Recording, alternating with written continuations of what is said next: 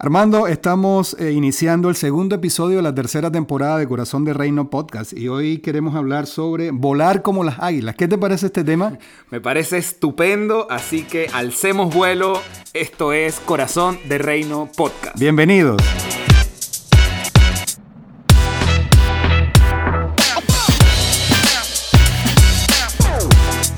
Buenos días, eh, una semana más que inicia y hoy tenemos un episodio, bueno, muy llamativo, se llama Volar como las águilas.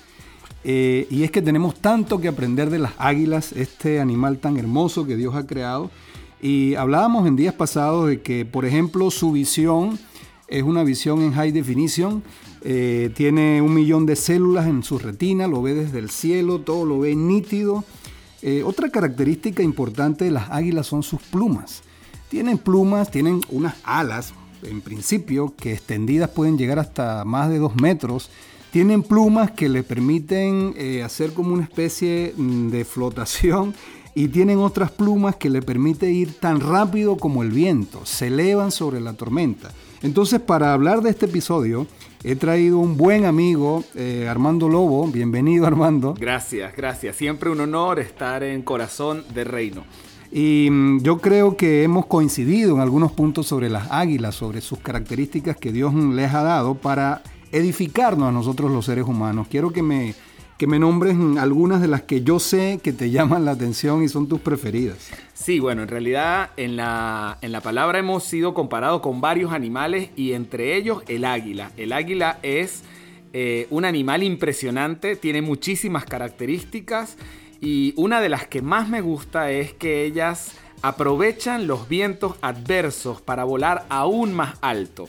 Mientras otras aves, cuando vienen vientos adversos, pues tienen que encapsularse, irse a su nido o donde tengan a su familia y se protegen, ella aprovecha los vientos adversos para levantar su vuelo aún más. Esto me impresiona porque tiene una aplicación a nuestra vida y es que las adversidades son inevitables, pero de qué manera enfrentamos nosotros las adversidades. Aprovechamos las adversidades para ensancharnos, para ir un poco más alto o somos como ese, esa gran mayoría de aves que tienen que irse a sus cuevas o a sus nidos y estar ahí esperando que la tormenta pase. Esa es una de las características que más me gusta porque tiene aplicación a cada uno de nosotros. Eso es poderoso y ver cómo el águila aprovecha el viento para dejarse llevar y remontarse sobre la tormenta y desde lo alto con esa visión de high definition que tienen, es algo que es espectacular. Y nosotros lo podemos, lo podemos lograr porque Dios nos ha creado con una perfección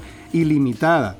Y hay un texto que es el texto base de este episodio y fue el que nos inspiró pues a, a desarrollarlo. Está en Isaías 40:31 y dice textualmente, pero los que esperan en el Señor renovarán sus fuerzas, volarán como las águilas, correrán y no se fatigarán, caminarán y no se cansarán. Eso es impresionante, es un texto hermoso, sobre todo porque también en las águilas hay un proceso en el cual ellas se ven sumergidas a la mitad de su vida, en donde tienen que renovar todo su pelaje, renovar eh, su pico prácticamente, se arrancan todo. Y es un proceso muy doloroso, es un proceso transformador pero después de ese proceso, pues ellas salen totalmente renovadas para vivir otros 40 años más.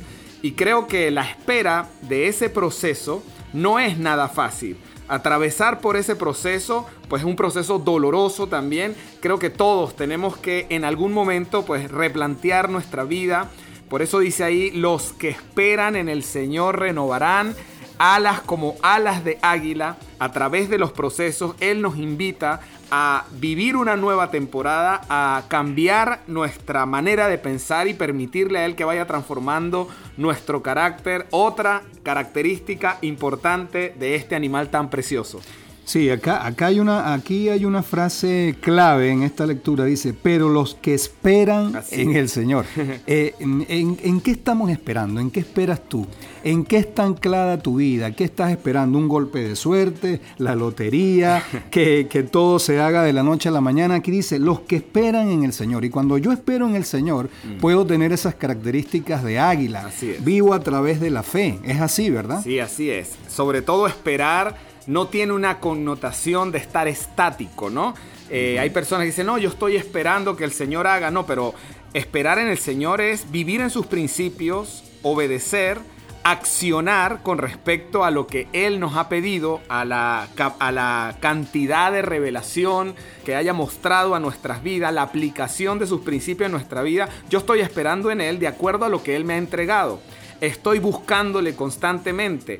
Es un accionar y una confianza absoluta y una expectativa de qué es lo que el Señor va a seguir haciendo en nuestras vidas eh, a corto, mediano y largo plazo. Así que esperar en el Señor no significa estar estático, es caminar con Él, conocerlo y confiar sobre todas las cosas de que Él tiene un mejor futuro para cada uno de nosotros. Me gusta mucho eso que acabas de decir, que esperar en el, en el Señor, esperar en Dios no es un concepto estático. Así es. Y tenemos que movernos y recordamos el episodio previo que se, llama, que se llamó Muévete. Tenemos que movernos en esa espera porque en esa espera, al, al movernos y a ser dinámico, pues Dios nos va a levantar como águila por encima de cualquier situación que, eh, venga a nuestra vida, como acabamos de hablar. Hoy oh, te comentaba que leí anoche algo en el libro del Éxodo que realmente me pareció espectacular. Yo no sé si alguna vez lo había leído, realmente no recuerdo, pero lo leí. Como estamos con este tema de las águilas, Está el, eh, Moisés hablando con Dios en el desierto del Sinaí, con, este, con esta gente que es umbrosa, con esta gente que a pesar de que Dios los sacó de la esclavitud, ellos estaban eh, murmurando contra Dios, quejándose contra la autoridad. Mm. Y Dios le dice a Moisés así de claro, mira, ¿sabes qué? Yo los saqué de Egipto, yo los saqué de la servidumbre y los traje a mí en alas de águila. Eso es muy poderoso. Eso me pareció es muy bellísimo porque realmente Dios utiliza a este bello animal para edificar y para transformar nuestra vida. Bueno, hemos tenido una mañana de águila. Quiero que te despidas, eh, Armando. No, ah, hermoso, eh, hermoso. Un mensaje final. El despliegue del poder de Dios sobre nuestras vidas.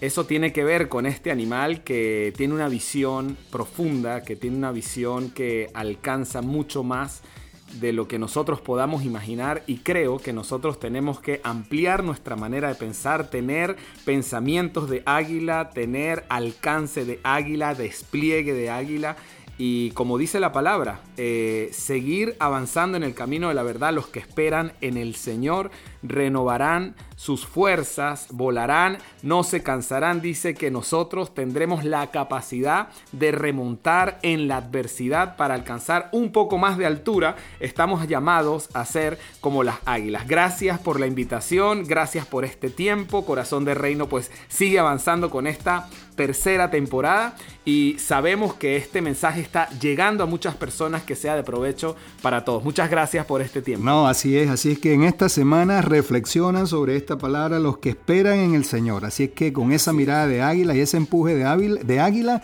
nos despedimos, te deseamos una, una, hermosa semana, que logres tus, todos tus objetivos en ella.